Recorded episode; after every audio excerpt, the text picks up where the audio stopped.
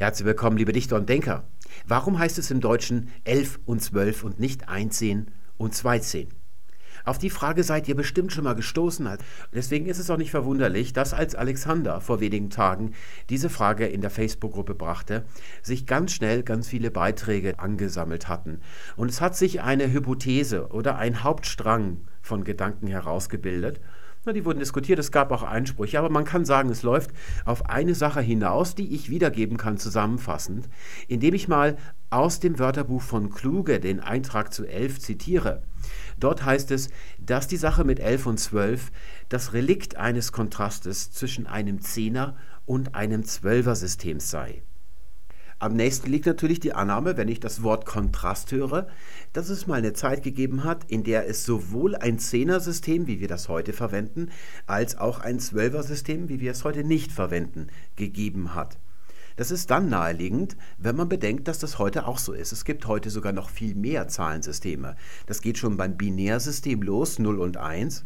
Aber das ist sehr selten, das gebrauchen selbst Programmierer nicht. Die haben Programmiersprachen, die sind für Menschen gemacht und die sind auch dezimal. Kann man ganz normal zwei Zahlen miteinander addieren und da kommt genau dasselbe raus, was auch in eurem Mathematikheft drin steht.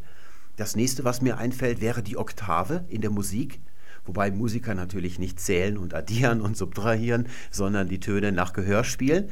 Aber wenn man auf dem Klavier auf der mittleren Taste, ganz in der Mitte, das mittlere C, wenn man die drückt und dann auf den weißen Tasten nach rechts wandert, C, D, E, F, G, A, H, C, kommt man nach acht Tasten wieder auf einen Laut, auf einen Ton, der C ist, eben auf einer höheren Oktave, der klingt dann etwas heller. Und wenn man auch noch die schwarzen Tasten mitspielt, die einem unterwegs begegnen, kommt man auf zwölf Töne, denn eigentlich ist die Oktave in zwölf Töne unterteilt. Also eigentlich eine Dodekade. Ein Wort, das es schon bei den alten Griechen gegeben hat, zum Beispiel um solche musikalischen Tonleitern oder Unterteilungen von Oktaven auszudrücken. Und das wäre dann ein Duodezimalsystem, wo man eben mit zwölf Halbtönen rechnet. Wenn man allerdings etwas sucht, wo tatsächlich eine Fülle von Menschen im Alltag rechnen mit einem Zahlensystem, das nicht unser Dezimalsystem ist, dann muss man bis zur 16 gehen. Das wäre dann das Hexadezimalsystem. Und hier habe ich mal einen Dialog von einem Computerprogramm, wo ich eine Farbe anmischen kann, und zwar im RGB-Modus. Das ist der Modus, mit der Farben erzeugt werden an Displays und an Monitoren, überall da, wo Licht addiert wird. Da habe ich also drei Pixel, rot, grün und blau. Und die können zusammen eine Farbe mir zusammenmischen, eben die, die der Monitor darstellen kann. Und ihr seht, wenn die Slider ganz links sind auf dem Wert 0, das sind jetzt Dezimalwerte, dann habe ich hier schwarz, ist klar. Wenn keines von diesen Pixeln aufleuchtet, dann sehe ich halt schwarz. Und wenn ich jetzt mal rot nach rechts ziehe, den Wert erhöhe, dann wird mein Anzeigefeld immer röter. Das könnte ich auch mit grün machen oder ich könnte es auch mit Blau machen. Und da seht ihr, der Slider endet bei einem Wert, der ziemlich komisch aussieht, 255. Das ist ein Wert, der einem auch woanders am Computer begegnen kann. Und der kommt daher zustande, dass er das Quadrat von 16 ist. Allerdings nur dann, wenn man bei der Null anfängt zu zählen und nicht, wie wir das im Alltag beim Dezimalsystem tun, bei 1. Wenn ihr also Schäfchen zählt, dann fangt ihr an mit dem ersten Schaf, das bekommt die Nummer 1, das zweite Schaf die Nummer 2. Computer-Fuzis, ich darf es mal so liebevoll sagen, fangen allerdings schon bei 0 an zu zählen. Also das erste Schaf wäre für die Schaf 0, das zweite wäre Schaf 1. Und zwar deshalb, das können wir hier auf der linken Seite sehen, weil die Namen für die Zahlen von 1 bis 10 scheinbar nicht komponiert sind. 11 und 12 lassen wir mal beiseite und dann bei 13 geht es mit Kompositionen weiter. Wir haben also hier Namen von 1 bis 10, die sind nicht zusammengesetzt. Das wäre das Dezimalsystem. Aber die 10, wenn sie als Ziffer geschrieben wird, hat zwei Stellen. Wenn ich nun bei der 0 schon anfange zu zählen, also das erste Element einer Menge bekommt die Nummer 0, dann kann ich bis 9 gehen, also bis 10 zählen, ohne dass ich zweistellig werde. Das ist so der Vorteil, den ich als Nicht-Programmierer erkenne. Ich mische hier mal das Lila von Bellettre zusammen. Das hätte also 175 als Rotwert, dann hat es 80 bei Grün und dann hat es 230 bei Blau. Und dann bekomme ich das Lila, das eben das Lila ist. Da habe ich jetzt noch kein Vergleichsbeispiel, seht ihr dann gleich. Und das sind Dezimalwerte, die gehen also bis 255. Und jetzt kann ich hier bei Farbmodus mal von RGB in websicheres RGB umwandeln. Und jetzt seht ihr hier so ganz komische Werte. Das ist jetzt hexadezimal. Da zählt man also 0, 1, 2, 3, 4, 5, 6, 7, 8, 9. Und jetzt fehlen aber noch ein paar einstellige Ziffern bis zur 16. Deswegen geht es weiter mit A, B, C, D, E, F. Wenn ich jetzt also ganz nach links die Slider fahre, dann habe ich hier überall eine Doppelnull. Das wäre dann 16 mal 16, 16 mal 16, 16 mal 16. Das ergibt den RGB-Wert.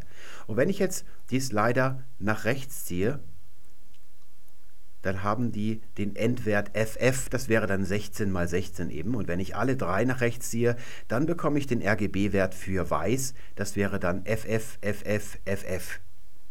Wozu diese Erklärung? Eigentlich um ihrer selbst willen, um euch zu zeigen, dass es solche andersartigen Zahlensysteme gibt, aber sie sind fachmännisch. Man muss sich tief in ein Fach begeben, um damit in Berührung zu kommen und die Vorteile zu genießen. Beim Hexadezimalsystem zum Beispiel, dass man an einer Stelle, also an einem Digit, 16 Zahlen hat und nicht nur 10 aber im Alltag ist das nicht der Fall, sodass wir das hier, was vielleicht am Anfang noch plausibel ausgesehen hat, dass es mal zwei Zahlensysteme zugleich gegeben hat, nicht für plausibel halten können beim zweiten Blick. Ich nenne das Fernplausibilität. Das hatten wir schon oft zum Beispiel, dass die ägyptischen Hieroglyphen von Höhlenzeichnungen herrühren, also ein fließender Übergang, wo wir damals, wenn man nur einen Schritt näher rangeht, sofort sieht, das ist total irrwitzig, das kann überhaupt nicht sein. Aber im ersten Moment wirkt es irgendwie plausibel und wenn man dann gleich weitergeht, dann hat man eben sich so ein Irrtum eingefangen. Es kann also zu einer Zeit in der Sprache nur ein einziges Zahlensystem geben, also was die Wörter für die Zahlen betrifft, die wir sie eben hier sehen. Die andere Deutung, die euch vielleicht einfallen könnte, ist auch heimtückisch, heimtückisch falsch. Wenn man bedenkt, dass wir heute das Dezimalsystem verwenden und es allgegenwärtig ist in unserem Alltag, alles ist dezimal, dann könnte man auf den Gedanken kommen, besonders wenn man weiß, dass die 10 groß rausgekommen ist in der Moderne, in der Aufklärung und in der Französischen Revolution. Da hat man zum Beispiel zum ersten Mal den Franc in 100 Centimes, also Hundertstel, unterteilt. Während man zur gleichen Zeit in Deutschland noch zum Beispiel für einen Goldgulden 72 Kreuzer bezahlen musste oder 237 Kreuzer für eine Kölner Mark. Diese krummen Werte kommen natürlich durch die Legierungen der Münzen zustande und das hat man eben in Frankreich überwunden durch so ein abstraktes System, wie es dann auch beim Dollar eingeführt worden ist und spätestens dann auch bei uns bei der Mark und beim Euro mit Cents. Man wollte ja sogar in der Französischen Revolution eine Woche zehn Tage dauern lassen. Und als die Leute hörten, was, nur noch neun Tage bis Wochenende, das hat sich also nicht so durchgesetzt. Das hat nicht so gut funktioniert. Wenn einem das jetzt im Kopf rumschwebt und man dann auf die zwölf blickt, dann kommt man zu dem Gedanken, dass die zwölf irgendwie archaischer sein könnte. Zum Beispiel, weil das Jahr zwölf Monate dauert. Und den Mond, den hat es schon gegeben, als die ersten Menschen entstanden sind. Das ist also was ganz Altes, ja, was Archaisches, was Naturverbundenes, was Schamanisches. Dann haben wir bei der Frau den Menstruationszyklus, der dauert so lange wie ein Monat, 28 Tage. Das könnte man auch denken. Da kommt man dann also zu der Erkenntnis, dass es ursprünglich mal ein intuitives, naturverbundenes Zwölfer-System gegeben hat, das wir in der 11 und 12 noch erkennen. Das wurde aber umgebaut zu dem heutigen rationalen, modernen Zehnersystem. Wenn es anfängt, esoterisch zu klingen, dann weiß man mit Sicherheit, dass man auf der völlig falschen Fährte ist.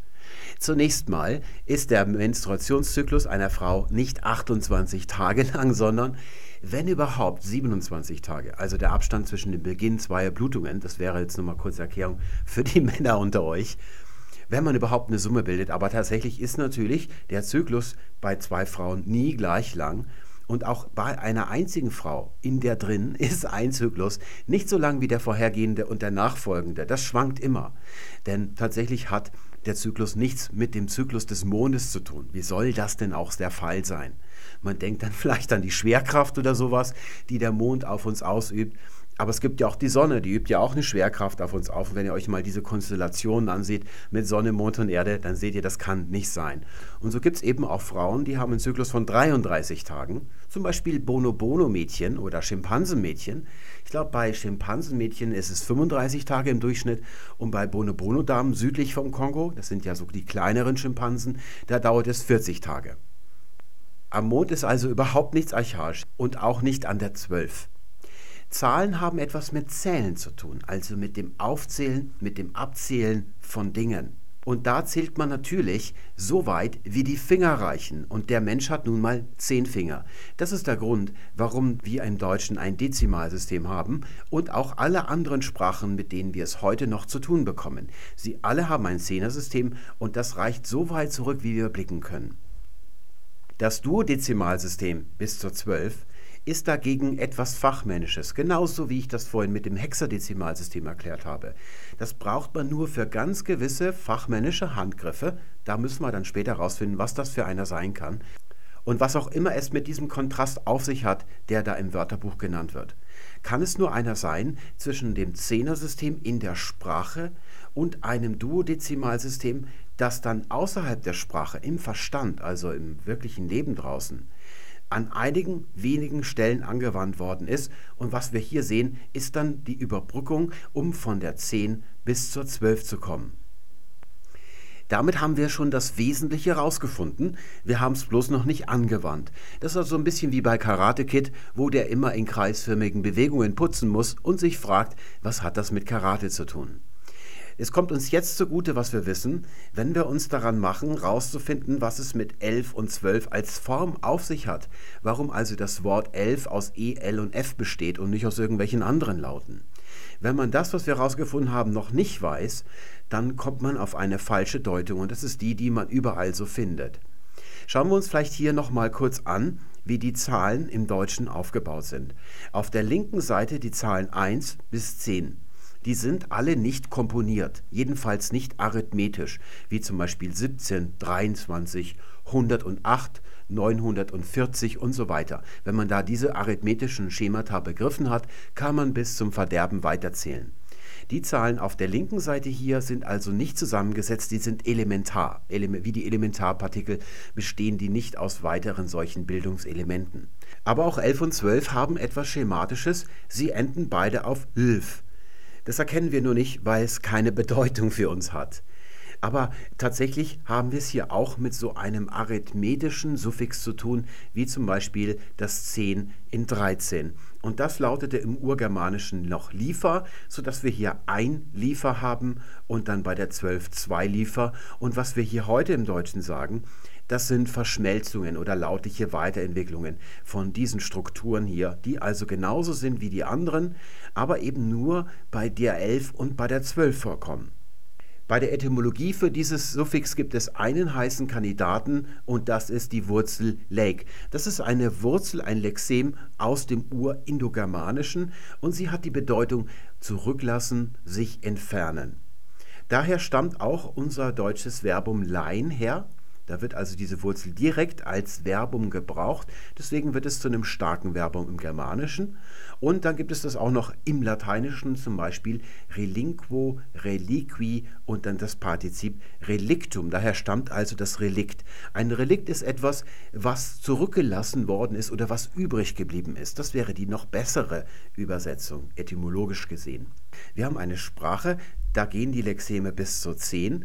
Und dann kommt als Spezialanwendung des Verstandes, Mathematik, hat, hat schon etwas mit dem Himmel zu tun, wie wir noch sehen werden, kommt so etwas dazu. Man möchte mit der Basis 12 rechnen und jetzt überlegt man sich, wie man sich Wörter bildet, die so ein bisschen wie Lexeme hier klingen, also nicht nach diesem Schema gebildet sind.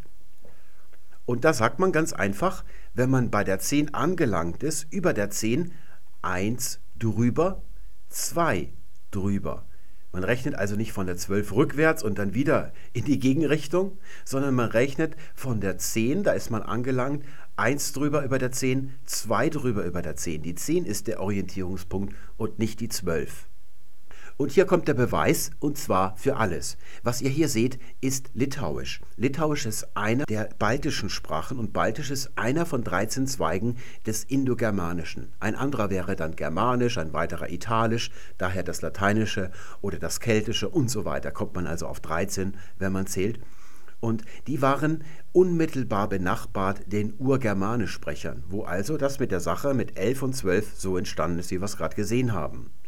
Das Urgermanische war damals noch beschränkt auf die Ostseeküste da oben und auf die Nordsee vielleicht noch.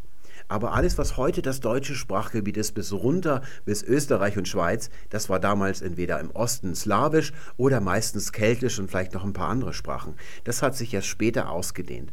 Da oben sitzen also die Germanen in einer kleinen Ausbreitung und daneben sitzen die Balten und deswegen finden wir im Germanischen viele Wörter, die ihresgleichen suchen, sonst im Indogermanischen und sonst nur noch im Litauischen zu finden sind. Und genau das ist hier auch der Fall.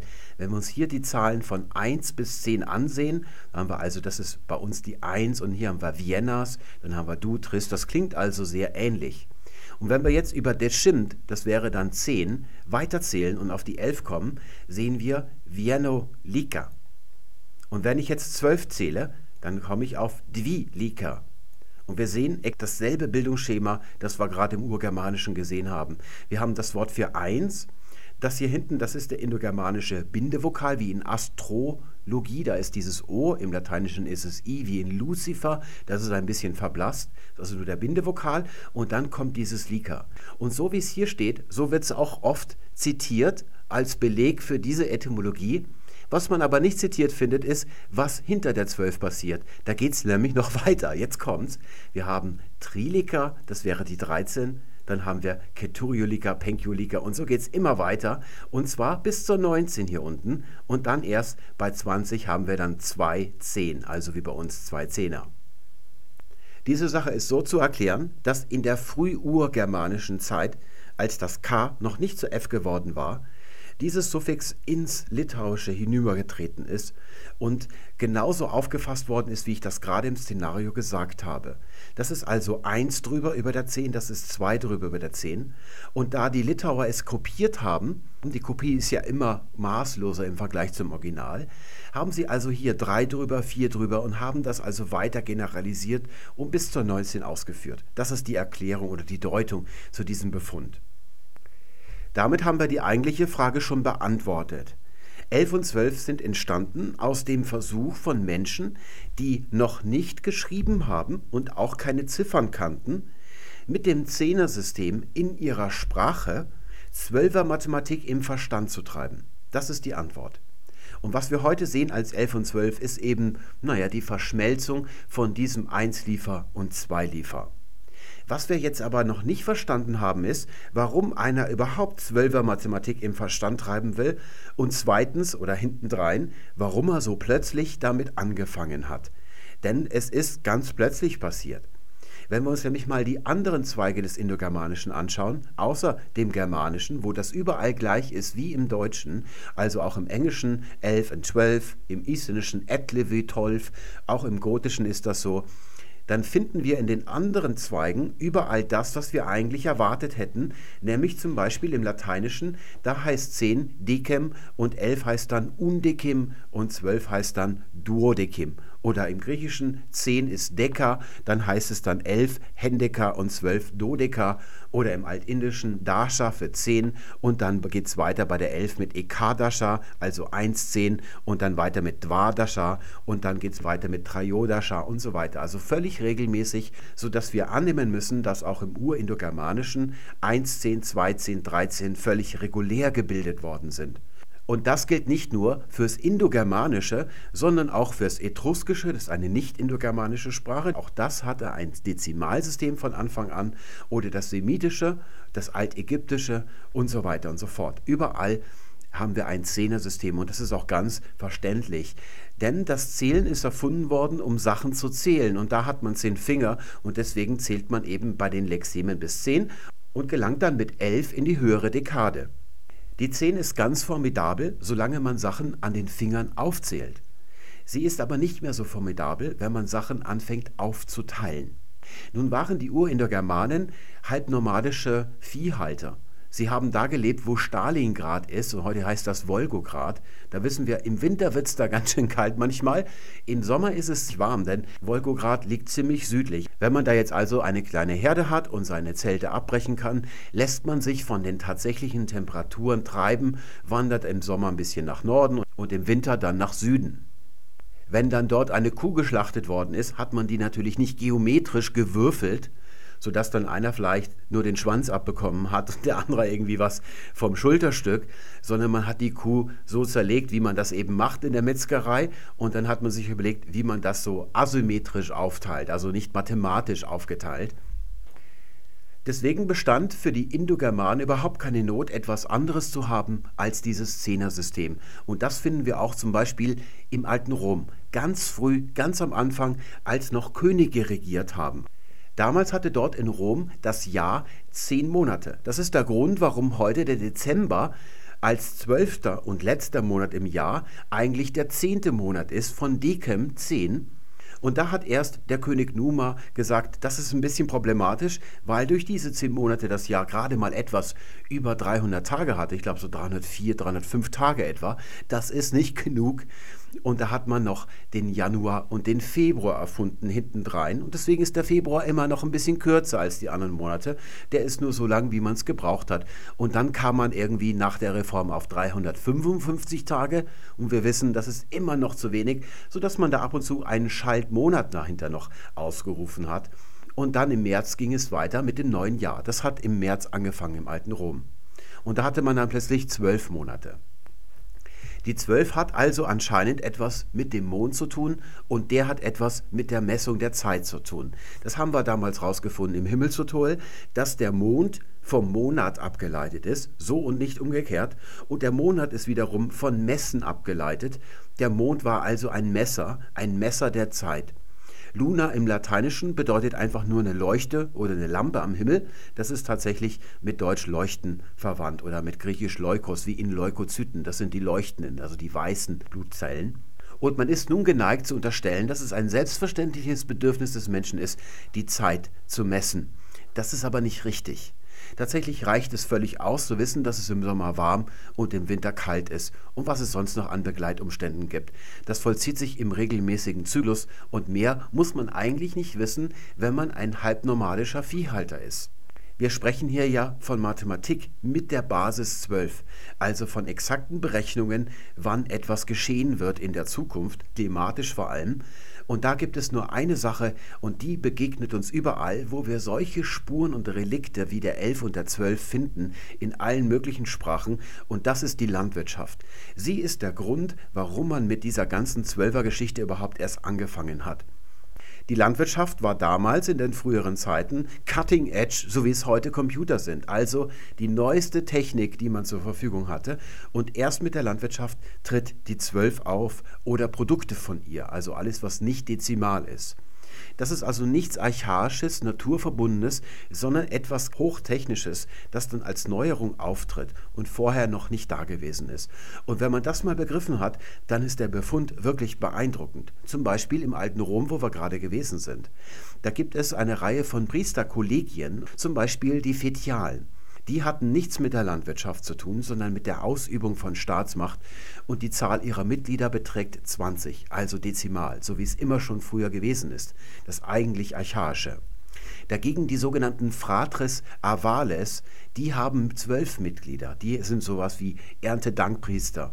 Dann gibt es auch noch Militärpriester, die haben mit dem Militärkult zu tun. Und da damals ja noch keine Berufssoldaten im alten Rom existiert haben, sondern die Bauern zu den Waffen gegriffen hatten, wenn sie es für nötig hielten, sind auch sie zwölf an der Zahl. Was hat nun die Zwölfer Mathematik mit Landwirtschaft zu tun? Zunächst einmal die Zeitmessung. Und da bekanntlich auf die Frau kein Verlass ist, muss man sich eben mit Sonne und Mond ablagen. Und da rechnete man eben damals in Rom mit zwölf Monaten a 30 Tagen und 12 mal 30. Da ist man bei 360, hat man also einen Kreis. Und so kommt diese 12, die 30 und die 60 zustande in dieser Mathematik. Das ist aber nur das eine. Es gibt noch etwas anderes, das immer außer Acht gelassen wird.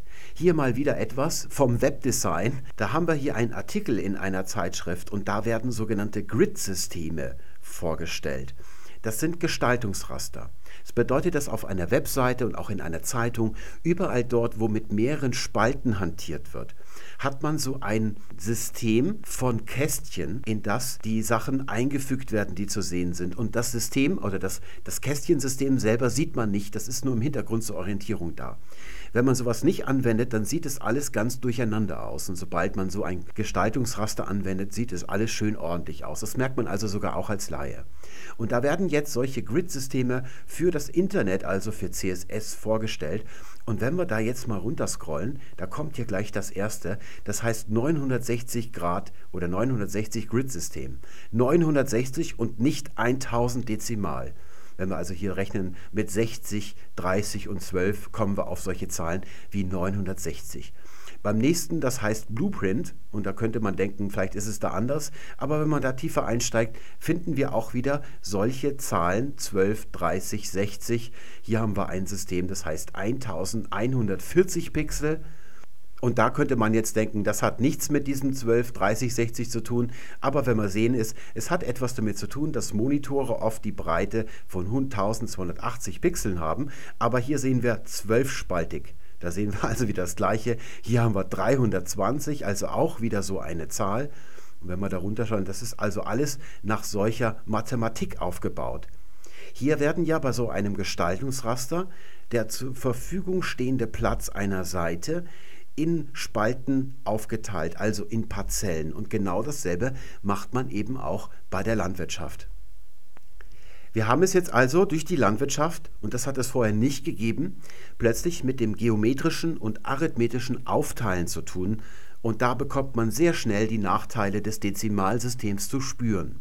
Wenn wir 10 durch 2 teilen, erhalten wir gerade noch die glatte 5, aber wenn wir 10 durch 4 teilen, erhalten wir schon etwas, was wir durch einen Bruch oder einen Dezimalbruch darstellen können. Heute ganz leicht mit Komma oder Bruchstrich und Ziffern, aber das hat es damals so eben noch nicht gegeben. Und da ist man recht schnell auf den Gedanken gekommen, dass man viel handlichere Bruchwerte oder Verhältnisse erhält, wenn man mit 12, 30, 60 rechnet und den Vielfachen davon. Fangen wir mal ganz früh an bei den alten Sumerern. Diese Kultur ist entstanden, da hat es die Landwirtschaft schon ganz lange gegeben. Sie ist doppelt so alt wie die sumerische Kultur.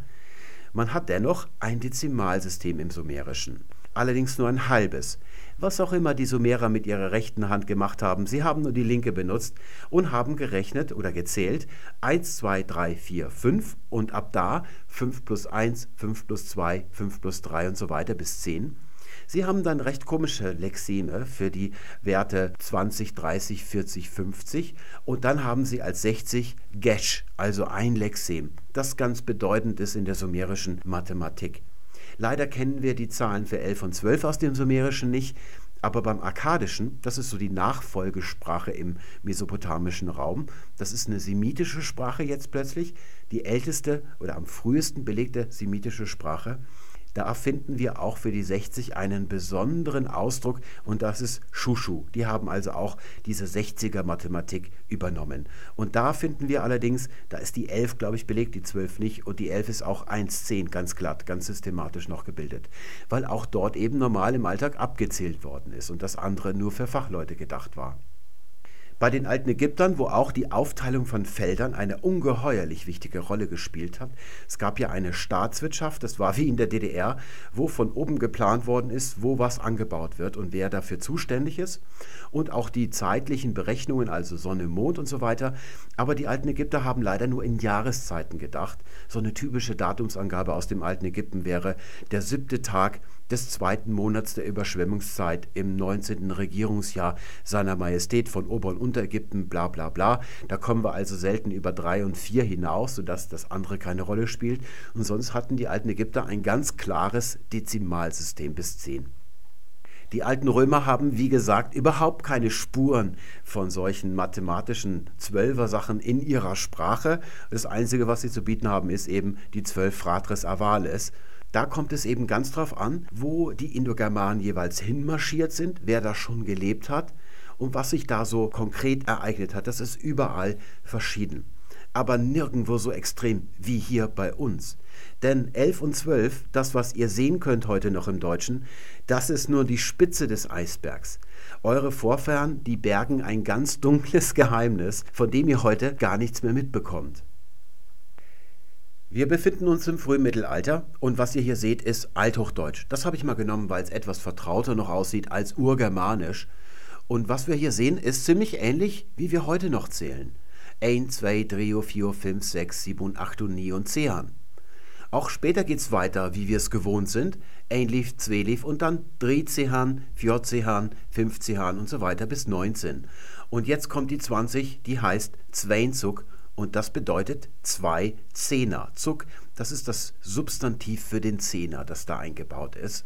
Und wir zählen jetzt mal weiter in Zehnern und kommen dann auf die 30. Das wäre dann Drizug, dann die 40 Vierzug und die 50 Fünfzug, also 15er. Und jetzt kommt das dunkle Geheimnis und das lautet Sechszug. Ihr werdet sagen, naja, so dunkel sieht das Geheimnis aber irgendwie nicht aus. Das ist genau das, was ich jetzt erwartet hätte. Ein dunkles Geheimnis wäre es gewesen, wenn da jetzt so ein besonderes, unerwartetes Lexem wie im sumerischen Gesh oder makadischen Shushu auftauchen würde. Wartet mal ab, denn jetzt kommt die 70 und die lautet Sibunzo. Die ist also anders als hinten Sechszug, endet auf ein O. Ihr werdet sagen, naja, das Z ist da, so unähnlich sieht das auch wieder nicht aus, aber tatsächlich ist es etwas völlig anderes. Die zählen also jetzt bis 60 in der bewährten Manier und ab 70 auf eine völlig andere Art und Weise weiter. Und jetzt werden wir mal weiterzählen. Was heißt denn dann wohl 80? Das ist noch recht einfach. 8 und so. Und dann geht es mit 90 weiter, nie und so. Und jetzt Frage, was heißt 100? 100 heißt Zehanzo Zug. Das ist ziemlich außergewöhnlich. Jetzt 110, wir zählen immer weiter. Ein Liefzug, also 11 Zehner bedeutet 110. Und jetzt kommt 120, also 2 mal 60. Das Wort lautet Hund. Das ist genau das, was im Lateinischen Kentum ist, also urgermanisch Hundan. Und daraus wird dann Hund. Das ERT das kommt erst im 12. Jahrhundert dazu. Das hat mit Rereratus sum zu tun im Lateinischen, also so eine Art Hunderterreihe, das drückt das aus. Hund ist das Wort für 100, aber es bedeutet nicht 100, das wäre dieses hier, sondern es bedeutet 120. Das ist das sogenannte germanische Großhundert, so wird das immer genannt. Wenn ich das jetzt mal verdopple, also 200 sage, dann bedeutet das nicht etwa 240, sondern auch wieder glatt 200. Das ist also eine ziemlich krumme Sache hier. Ich sage gleich mal, was das zu bedeuten hat. Urgermanisch ist nichts anderes als der Versuch von Menschen, Indogermanisch zu sprechen, die eigentlich eine andere Muttersprache gesprochen haben. Wir sprechen hier also von den Leuten, die hier schon gelebt haben, als die ersten Indogermanen eingetroffen sind und die Sprache mitgebracht haben, die heute sich bis zum Deutschen weiterentwickelt hat. Die Einwohner, die hier schon lebten, haben also diese Sprache der Neuankömmlinge übernommen. Die Indogermanen, wie wir wissen, kannten den Ackerbau nicht, sondern sie waren halbnomadische Viehhalter, was sie auch bis in unsere Gefilde getrieben hat. Na, als Ackerbauern wären sie nicht so weit gekommen. Von diesen eingewanderten Indogermanen stammt ihr im Einzelfall höchstwahrscheinlich nicht ab. Das sind nur ein paar in Deutschland und in Österreich und der Schweiz. Die meisten von euch stammen von den Menschen ab, die hier seit langer Zeit schon gelebt hatten. Ich darf noch mal kurz rekapitulieren, was wir in früheren Videos öfter schon rausgefunden haben. Wir gehen mal zurück bis zur Besiedlung Europas durch den Homo sapiens. Unsere Gefilde hier erreicht der Homo sapiens vor 32.000 500 Jahren. Und woher kommt er? Naja, er ist vorher durchs gelobte Land gelaufen und hat sich dort mit dem Neandertaler gepaart. Das erklärt die 2% Neandertaler-Genom, das jeder von euch in sich trägt. Und nur dort hat er dem Neandertaler einen Besuch oder einen Beischlaf abgestattet. Später bis hoch nach Düsseldorf dann nicht mehr. Sonst hättet ihr einen höheren Anteil, zum Beispiel 4%, wie es weiter im Osten von Eurasien zu finden ist und er hat sich dort niedergelassen und hat dort als Jäger und Sammler gelebt, bis die Eiszeit kam. Das ist also die letzte große Eiszeit und sie verdrängt den Homo sapiens wieder aus Europa, die Vergletscherung. Er wandert also nach Süden, zum Beispiel an die Nordküste Afrikas oder wieder zurück ins gelobte Land. Dort wartet er ab, bis die Vergletscherung wieder zurückgeht. Das ist glatt gesagt vor 10.000 Jahren geschehen und jetzt macht er sich wieder auf den Weg Richtung Düsseldorf. Er wandert dabei auf denselben Wegen, wie das diesen Sommer die Flüchtlinge aus Syrien getan haben, denn das waren ja nichts anderes als die ersten Syrer, die man sich so vorstellen kann. Diese Menschen sind jetzt noch Jäger und Sammler. Sie haben auch schon Viehhaltung in kleinerem Stil. Ein Beispiel wäre die Laoget-Kultur, die bewegt sich so an der Nordküste von Frankreich, Belgien, ein bisschen noch bis nach Deutschland rüber. Und dann geschieht etwas vor 7500 Jahren. Es kommen neue Menschen an. Das sind eigentlich Hipster, könnte man sagen.